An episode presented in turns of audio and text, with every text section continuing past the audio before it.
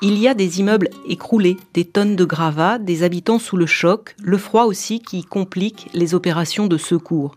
Je m'appelle Alexandra Cagnard et comme moi, depuis le 6 février, vous voyez certainement ces images arriver sur vos écrans, vous entendez les récits également. Quand les agences de presse ont livré les premières dépêches qui annonçaient qu'un puissant séisme d'une magnitude de 7,8 sur l'échelle de Richter venait de frapper la Turquie et la Syrie voisine, il était un peu plus de 2h30 du matin en France. L'heure où dans les rédactions, comme à RFI, les journalistes qui assurent les matinales sont déjà au travail.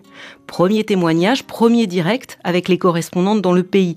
Manon Chaplin et Céline Pierre Magnani, qui elle a été réveillée par le rédacteur en chef du jour. J'étais en vacances dans le sud de la Turquie et c'était mon premier jour de reprise.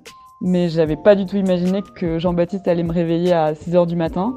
Donc j'ai bondi dans mon lit en entendant la sonnerie de mon téléphone. Quand j'ai décroché, je savais que potentiellement c'était quelque chose de grave parce que ça arrive quand même pas très souvent d'être euh, réveillé à 6 h du matin. Très vite s'organiser aussi pour envoyer de Paris un autre journaliste sur place. C'est Guilhem Delteil du service international qui prendra l'avion.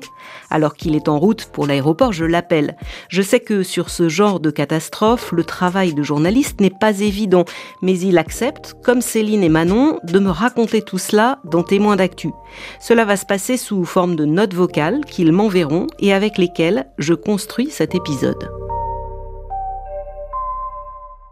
Quand Guilhem m'envoie son premier message, il vient d'arriver à Istanbul, au nord-ouest de la Turquie. Il n'est pas tout seul sur cette mission. L'ingénieur du son Jadel Kouri est avec lui.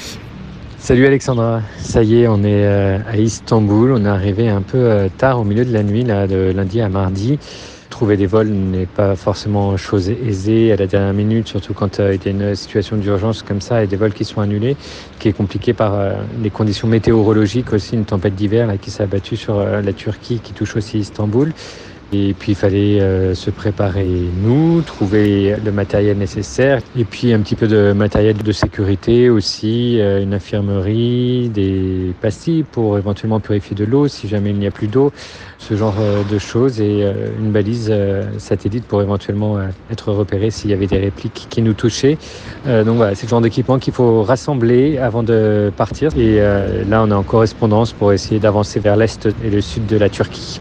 Le sud, c'est la zone la plus touchée par ce séisme. Dix provinces sont placées sous état d'urgence. Au fur et à mesure de l'avancée des secours, le nombre de morts ne cesse d'augmenter.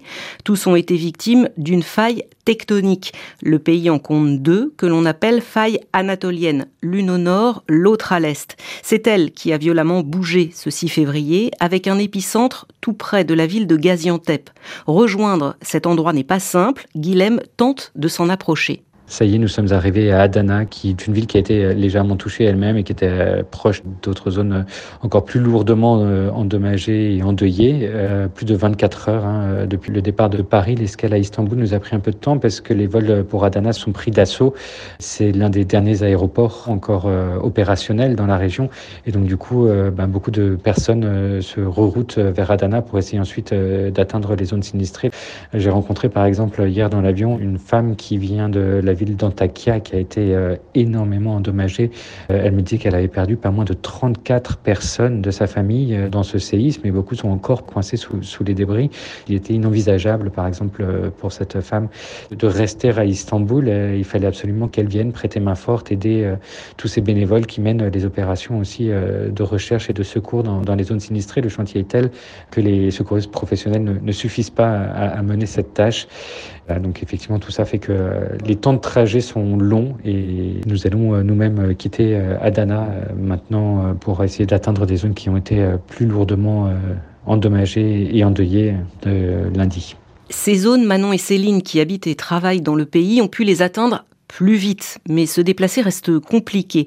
C'est aussi ce que me raconte Céline. Passé ses premières interventions à la radio, elle a fait le choix de se rendre dans un endroit situé à l'est de la faille. Dans le rush du moment, en fait, t'as pas vraiment le temps de te rendre compte de l'ampleur parce que tu essaies de rassembler les éléments, mais c'est un peu comme si tu les transmettais avant de les avoir intégrés toi-même. Et je me souviens d'avoir vraiment compris ce qui était en train de se passer le soir quand j'ai pu faire une petite, une petite pause.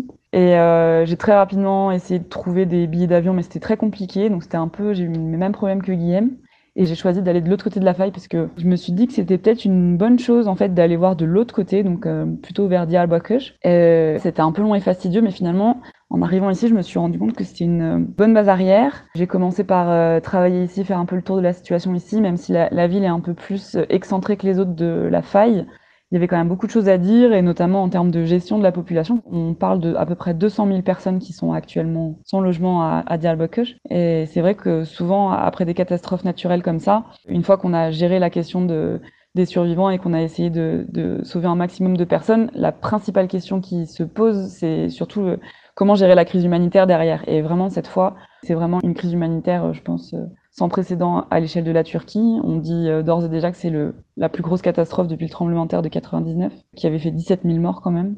Mais là, euh, on a trois jours et on est déjà à 10 000 morts du côté turc, donc euh, il y a de fortes chances que ça dépasse largement. Et avec le stress bah, de, des rendus de papier, des antennes, du suivi de l'actualité, en fait, j'avais pas complètement réalisé le, encore une fois, tu vois, l'ampleur des dégâts, mais aujourd'hui, je suis, je suis allée dans une ville qui s'appelle Adiaman, qui est plus proche de l'épicentre du séisme, qui fait partie des villes qui a le plus subi de dégâts, comme Hatay, mais contrairement à Hatay, il y a eu très peu de médiatisation et très peu de soutien logistique. Donc les gens sont très en colère. J'ai croisé une collègue euh, qui était ici un peu par hasard, et on a décidé de partir ensemble. Donc on a loué une voiture et, euh, on a fait deux heures et demie de route pour aller à Diaman depuis Diyarbakir. En écoutant les messages, je me rends compte que la voiture est un lieu de vie aussi pour Manon, qui a décidé de partir dans la région du Hatay, à la frontière syrienne. C'est une zone très endommagée où les répliques du séisme sont encore nombreuses. Moi, je suis arrivée sur place euh, dans le sud de la Turquie dans la nuit de lundi à mardi, donc près de 20 heures après le séisme. Et il y avait encore des répliques à peu près toutes les 10 minutes. Euh, bon, après, c'est des petites répliques, 3 ou 4 sur l'échelle de Richter. En tout cas, celles que moi j'ai ressenties. Mais c'est vrai que ça fait bizarre quand on n'est pas habitué à, à, vivre sur une zone sismique. Du coup, moi, un de mes premiers réflexes, euh, une des premières choses que je me suis dites, c'est que j'allais dormir dans la voiture. Parce que c'est vrai que s'il y a un gros séisme qui arrive et qu'en fait on est dans un hôtel et que c'est un hôtel qui s'écroule, et ben on est dedans alors que la voiture, c'est quand même un peu plus sûr. Du coup, j'ai dormi dans la voiture les deux premiers jours, ou en tout cas quand j'étais dans des zones euh, un peu plus à risque. Euh, il y a aussi des petits réflexes à avoir, par exemple pas garer la voiture au pied d'un immeuble qui est à risque ou sur le point de s'effondrer. On peut se déplacer partout dans le pays, mais ça prend souvent beaucoup de temps parce qu'il y a soit des bouchons, soit euh, les routes sont bloquées parce que des immeubles sont effondrés dessus et du coup bloquent la route. Moi, ça m'est arrivé plusieurs fois de vouloir aller sur un point précis sur la carte. La carte euh, sur le téléphone euh, me mettait que c'était à 15 minutes de route. Et en réalité, je mettais euh, deux heures et demie pour y aller entre les bouchons et les petites routes que j'ai dû emprunter pour éviter les gravats sur la route. Lors de leur envoi, Manon et Guilhem m'ont aussi fait part des difficultés logistiques auxquelles font face les journalistes après ce type de catastrophe. C'est vrai que quand on arrive sur une zone de catastrophe naturelle, l'un des enjeux aussi, ce sont euh, les, conditions qu'on va trouver, les conditions de vie, les conditions de travail, notamment donc euh, la nourriture ou euh, le logement. Moi, je sais que j'ai dans mes affaires, par exemple, euh, une gourde évidemment que je remplis dès que je peux, et une gourde aussi filtrante qui permet de, boire de l'eau impropre et de la rendre potable. Et puis euh, le logement, cela implique euh, aussi la, capacité de, recharger tous nos appareils électroniques dont on a besoin pour travailler, euh, nos enregistreurs, nos ordinateurs, nos téléphones portables, évidemment. Moi, j'ai des batteries externes ou euh, Jadel Khouri, avec qui je suis en reportage, a aussi un adaptateur qui permet de pouvoir recharger sur euh, l'allume-cigare de, la voiture. C'est vrai qu'une des principales difficultés pour moi, ça a été vraiment le manque de réseau. Jusqu'à présent, j'étais dans la région du Hatay, à la frontière avec la Syrie, qui a été très touchée par le séisme. Et en fait, dans la, dans la ville où j'étais, Antakya, il n'y a absolument pas de réseau, il n'y a rien qui passe. Et donc, euh, ça pose évidemment un problème pour les habitants encore plus grave, c'est qu'eux ne peuvent pas joindre leur famille, essayer de retrouver leurs proches, etc. Et nous, quand on est envoyé là-bas pour travailler, qu'on fait nos reportages, nos papiers, en fait, si on n'a pas, pas de réseau, on ne peut rien envoyer. Donc en fait, ça m'a obligé, alors que j'avais prévu de passer euh, deux, voire trois jours dans cette ville, à remonter euh, à 4 heures de voiture au nord du réseau. Ça rajoute des difficultés en plus euh, sur le terrain, sans parler évidemment de, de l'accès à l'eau, la nourriture. À Antakya, il n'y avait plus rien. En tout cas, la première journée, il n'y avait plus rien. Ensuite, il y a des camions qui sont arrivés avec, euh, avec de l'aide humanitaire et donc ça a été un peu mieux, mais c'est bien sûr pas des choses vers lesquelles nous on se tourne. Enfin, moi j'avais prévu en amont dans la voiture de partir avec un peu de nourriture, un peu d'eau. Voilà. Évidemment, et tous me l'ont dit, ces difficultés ne sont en rien comparables à ce que vivent les victimes de ce séisme. Vous entendrez un peu plus tard dans cet épisode les réponses à l'une de mes interrogations. Est-ce que l'on se sent parfois en décalage face à la détresse des gens que l'on rencontre? Mais avant cela, alors que je m'apprêtais à finaliser l'épisode, Guilhem m'a fait parvenir un dernier message en arrivant à Karamandmara.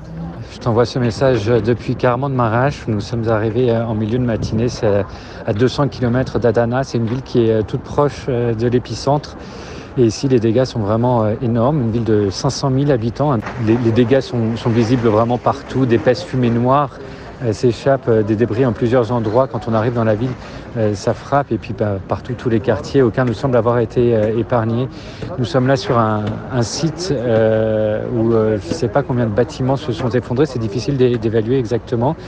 Il y a 11 pelleteuses qui sont à l'œuvre autour de nous pour fouiller les, débris des divers bâtiments qui se sont écroulés, tout ça sur un espace de 200 mètres pour te donner un peu une idée de l'intensité du tremblement de terre qui a été ressenti ici, des dégâts qui ont été faits.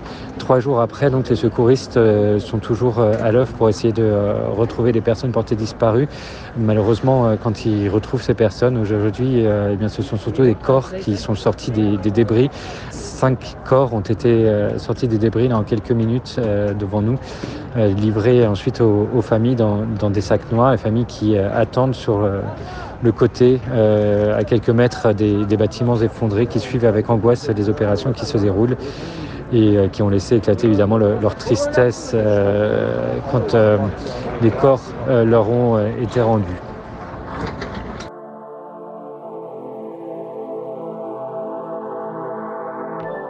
En tant que journaliste, on est là pour raconter est-ce que l'on se sent parfois en décalage face à la détresse des gens.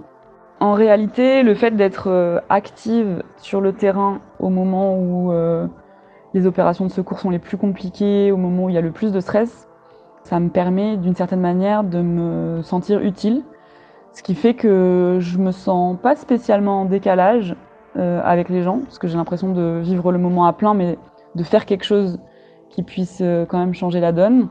Euh, j'ai vu ça vraiment dans le, dans le regard de, de la responsable du HDP aujourd'hui à Adi Aman.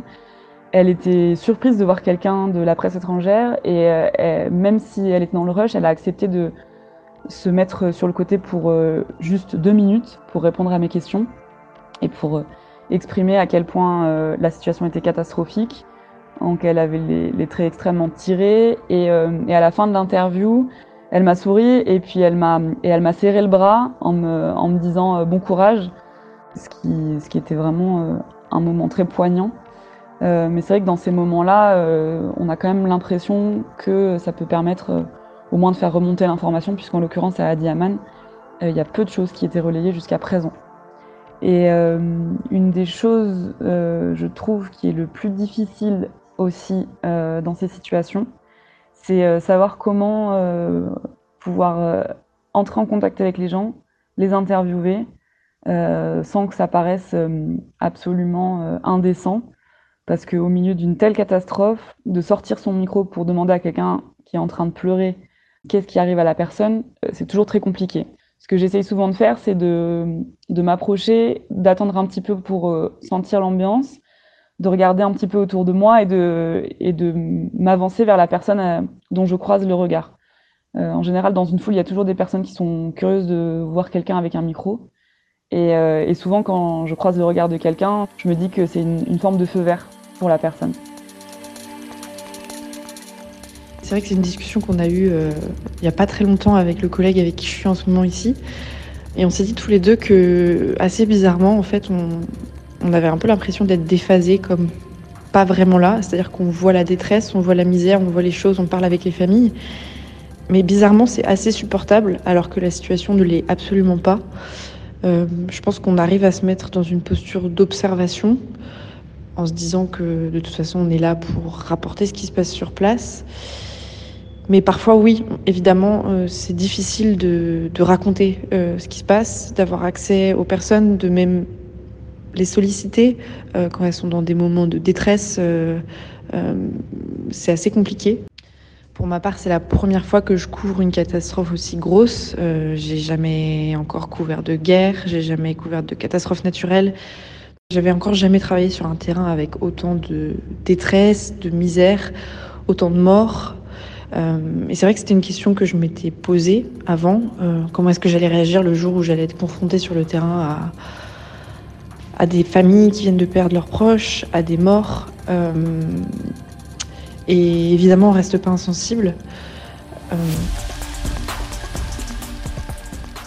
Il y a, pour moi en tout cas, une sorte de mécanisme qui s'est mis en place pour essayer de, de, de, me préserver un petit peu par rapport à, toutes ces scènes dont on peut être euh, témoin. C'est de me dire que je suis là dans une capacité professionnelle, je suis présent sur ces scènes-là en tant que journaliste, pas en tant qu'individu. Et donc du coup, ça me permet de, de mettre euh, voilà, un petit peu de, distance, d'avoir un peu moins d'affect. Ça ne veut pas dire qu'on n'a pas forcément euh, d'émotion face aux scènes qu'on voit, mais ça me permet de, garder la la tête froide et de, de, continuer à raconter les événements, de me dire je suis là pour raconter, je suis là pour raconter bien plus que pour ressentir. Euh, maintenant sur cette euh, sur ces scènes là c'est vrai que là on est sur une euh, sur une ampleur quand même très forte et, c'est difficile de, rester complètement impassible face à, face à ces personnes-là. Évidemment, on est en, empathie. Euh, les émotions sont peut-être un petit peu plus fortes aussi euh, pour moi à titre personnel parce que c'est euh, la première fois que je couvre une catastrophe naturelle. J'ai déjà été sur des zones de conflit, jamais encore sur des zones de, de catastrophe naturelle. Et sur des zones de conflit, évidemment, la détresse existe aussi, elle est très forte. Et les gens, mais les gens savent l'impute à quelqu'un. Euh, là, dans ce cas-là, finalement, ils, ne peuvent imputer à, personne. Et cette détresse, elle, est pour eux uniquement. Il n'y a pas de rage qui, sort de, de cette détresse. C'est juste un, un, chagrin, une, immense tristesse. Et, euh, et c'est vrai que bah, ça, c'est des sentiments un peu nouveaux pour moi qui ne me laissent pas complètement indifférent. Comme Guilhem, d'autres journalistes de la rédaction vont venir couvrir les suites de ce tremblement de terre, faire d'autres reportages. Manon et Céline continuent de travailler sur place. Elles savent qu'elles habitent dans un pays où ce type de catastrophe peut arriver du jour au lendemain. Au début, m'a raconté Céline, j'en ai beaucoup cauchemardé et puis on s'habitue. Maintenant que j'ai vu les dégâts, ajoute Manon, peut-être que lorsque je rentrerai à Istanbul, cela sera différent. Les reportages de Céline Pierre Magnani, Manon Chaplin et Guilhem Delteil sont à écouter sur le site de RFI. Je vous ai mis tous les liens sur la page du podcast Témoins d'actu. Je les remercie d'avoir pris le temps de m'envoyer tous ces messages vocaux. Merci à vous d'avoir écouté cet épisode. À très vite.